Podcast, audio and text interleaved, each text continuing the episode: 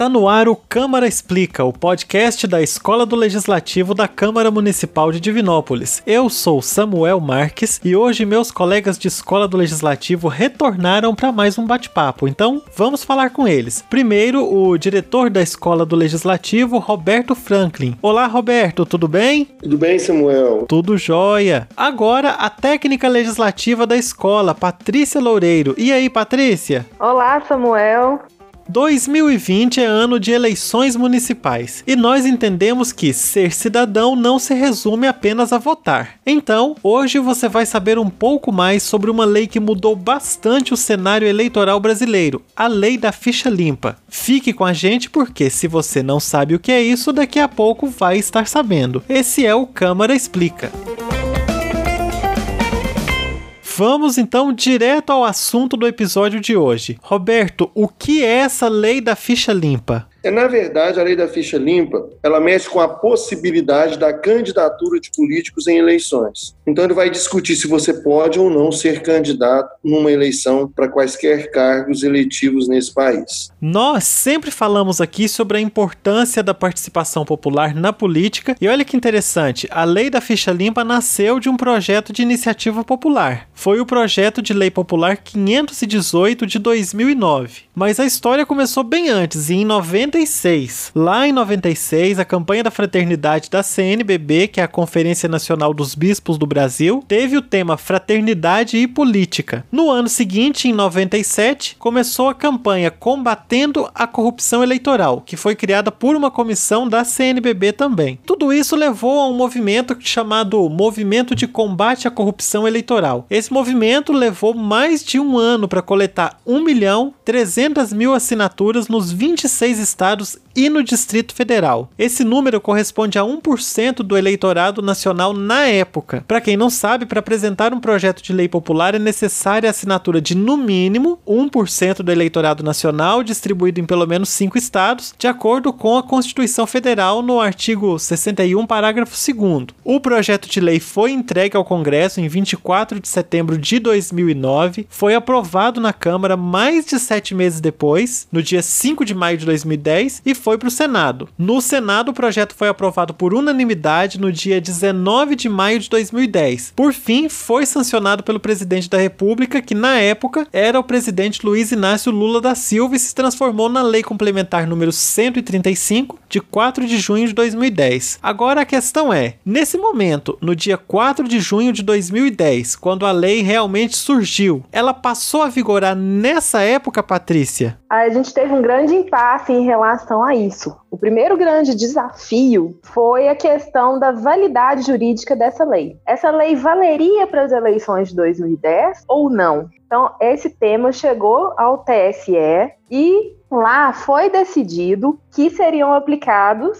no ano de 2010. Só que aí houve um impasse no Supremo Tribunal Federal. Lá eles foram avaliar a questão da lei se ela valeria ou não para as eleições de 2010. Na Constituição Federal tem um artigo que quando uma lei modifica alguma coisa nas eleições, ela só pode passar a vigorar um ano depois da sua publicação. No STF, na época, houve um juiz que havia se aposentado, então só havia 10 ministros do STF. E deu empate. Cinco votaram que a lei valeria para as eleições de 2010 e cinco votaram que valeria só um ano depois. E esse impasse só foi resolvido no ano seguinte, no dia 23 de março de 2011, como houve empate, eles decidiram, usando um artigo do regimento interno do STF, o artigo 205, que havendo votado todos os ministros, salvo os impedidos ou licenciados, prevalecerá o ato impugnado. Então, o que, que aconteceu? A aplicabilidade da lei da ficha limpa concluiu-se que ela valeria também para as eleições de 2010. Precisava decidir se a lei ficha limpa valeria para as eleições de 2010. Se isso acontecesse, vários políticos estariam em posição de inelegibilidade. Inicialmente, o tribunal decidiu a validade da lei para aquelas eleições. Entretanto, houve uma série de discussões e tudo. Depois, o próprio STF assim decidiu que aplicaria para as eleições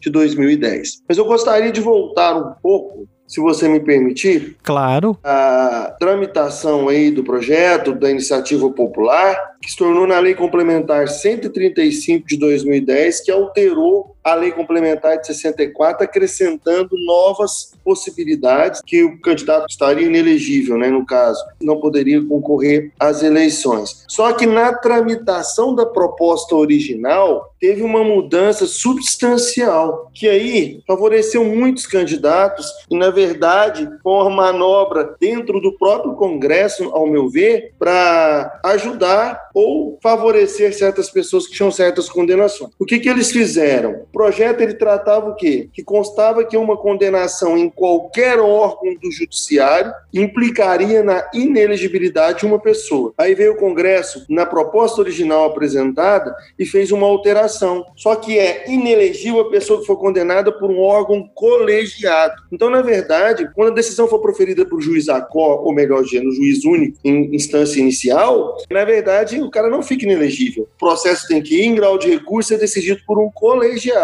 Então, isso foi uma mudança substancial na proposta original de iniciativa popular, que muito favoreceu certos políticos que já estavam no exercício do mandato e que queria provavelmente candidatar para outros cargos em 2010. E ainda permanece a questão do projeto autorizado. Bom, você mencionou essa questão que a lei da ficha limpa modificou uma outra lei complementar já existente, que é a lei complementar número 64. Essa lei se chama Lei de Inelegibilidade. O que é essa lei de inelegibilidade? Na verdade, essa lei trata que os políticos ficam inelegíveis por oito anos após sua condenação, ou por terem inocorrido em alguma prática elencada na lei. Então, ela traz possibilidades em que gera a inelegibilidade de qualquer político ou candidato. A partir da aprovação, então, da lei da ficha limpa, quais atos cometidos passaram a levar à inelegibilidade? Olha, Samuel, aumentou o rol e, de acordo com a lei, vou falar alguns casos da lei 135 que não poderão eleger os políticos que, primeiro, renuncia ao seu cargo a fim de não mais serem processados ou fugir de condenação. O que quer dizer isso? O cara está no mandato eletivo, ele quer fugir de uma possível condenação colegiada, ele renuncia ao mandato. Esse é um caso. É, que já foram condenados em crimes de várias naturezas, variando entre ela improbidade administrativa, crime contra o patrimônio, lavagem de dinheiro e ocultação de bens, abuso de autoridade, e entre outros. Mas esse é um caso em que a própria Lei 135 também torna inelegível. Outra questão é que descumpriram prerrogativas de seus cargos previstos na Constituição. De que forma? Porque tem a ver com a administração pública. Então, isso também é um outro caso. Que perderam seus cargos por alguma infração cometeram durante seus mandatos. Então, o cara já perdeu o cargo, ele se torna também. Que tem processos em andamento na justiça eleitoral e que já foram aprovados.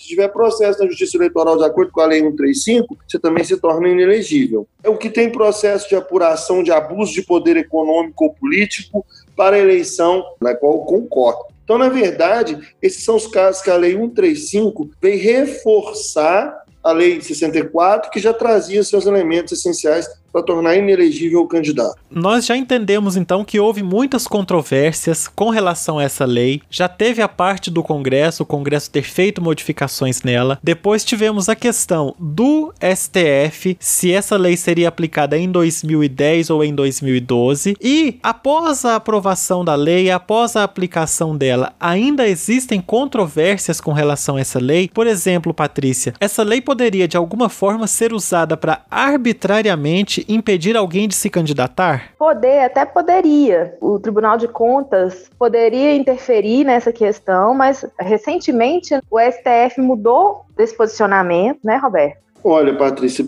essa colocação só é importante porque a ficha limpa determina que os chefes do executivo que tiveram suas contas rejeitadas por órgãos competentes serão inelegíveis por uma decisão irrecorrível que, que isso significa na prática? Vamos explicar isso melhor. O Tribunal de Contas é responsável por fazer um parecer das contas do prefeito. Já o julgamento das contas cabe à Câmara de Vereadores e tem um prazo determinado para ser feito. Esse era basicamente o trâmite previsto para aprovação ou rejeição das contas do chefe do executivo. Caso a Câmara não fizesse julgamento a tempo e o Tribunal de Contas tivesse considerado as contas improcedentes, o então prefeito seria impedido de se candidatar às eleições. Seria ficha suja. Em 2016, essa questão foi parar no STF e ficou decidido que a rejeição das contas do chefe do executivo só poderá torná-lo inelegível se o julgamento da Câmara for realizado. Ou melhor dizendo, o parecer feito pelo Tribunal de Contas não tem o poder de impedir o político de se candidatar, apenas a Câmara. Essa medida começou a valer nas eleições municipais de 2016. Então, na verdade, só o parecer técnico do Tribunal de Contas, e se a Câmara não fez o julgamento, ele não torna o prefeito inelegível. Só a decisão da Câmara pode tornar inelegível. A gente sempre ressalta que a população deve conhecer e participar da política. Então, para nós terminarmos, vou deixar uma dica. Leia as leis que nós mencionamos no episódio de hoje: a Lei da Ficha Limpa e a Lei de Inelegibilidade. A Lei da Ficha Limpa é a Lei Complementar número 135 de 4 de junho de 2010. Repetindo, Lei Complementar número 135 de 4 de junho de 2010. E a Lei de Inelegibilidade é a Lei Complementar número 64 de 18 de maio de 1990. Repetindo também, Lei Complementar número 64 4 de 18 de maio de 1990. Você encontra as duas no site de legislação da Presidência. É o legislação.presidencia.gov.br. Patrícia, muito obrigado pela sua contribuição nesse episódio do Câmara Explica. Obrigada, Samuel. Obrigado, Roberto. Roberto, muito obrigado pela sua participação. Olha, Samuel, achei muito interessante essa proposta desse tema, principalmente num período, num ano eleitoral, Hoje nós vamos ter eleições agora. Os candidatos estão se preparando, está se decidindo já praticamente para que seja em novembro. Né? As eleições vão ocorrer em novembro. Então, fique aí claro que as pessoas precisam conhecer, principalmente quem está se candidatando. Com certeza, o aprendizado, o conhecimento é sempre muito importante, principalmente para aqueles que vão nos representar. Muito obrigado a vocês que participaram conosco, muito obrigado a vocês que estão nos ouvindo. Semana que vem a gente volta com mais um Câmara Explica. O Câmara Explica é um podcast da Escola do Legislativo Dr. Deusdedit Afonso Carrilho, da Câmara Municipal de Divinópolis. Para não perder nenhum episódio, siga nosso perfil na sua plataforma de podcasts favorita. Nós estamos no Spotify, Deezer, Anchor, Apple Podcasts, Google Podcasts, Castbox, TuneIn e muitas outras. Ouça também em nossa página na internet www.divinopolis.mg leg.br barra escola. Clique em podcast e você encontrará os episódios do Câmara Explica em um espaço para você enviar um áudio sugerindo temas para nossos próximos episódios. Na nossa página, você também acompanha tudo sobre outras ações da Escola do Legislativo. Siga também nosso Instagram, arroba elegesdiv. Se não localizar pelo arroba, procure por Escola do Legislativo Divinópolis. Até mais!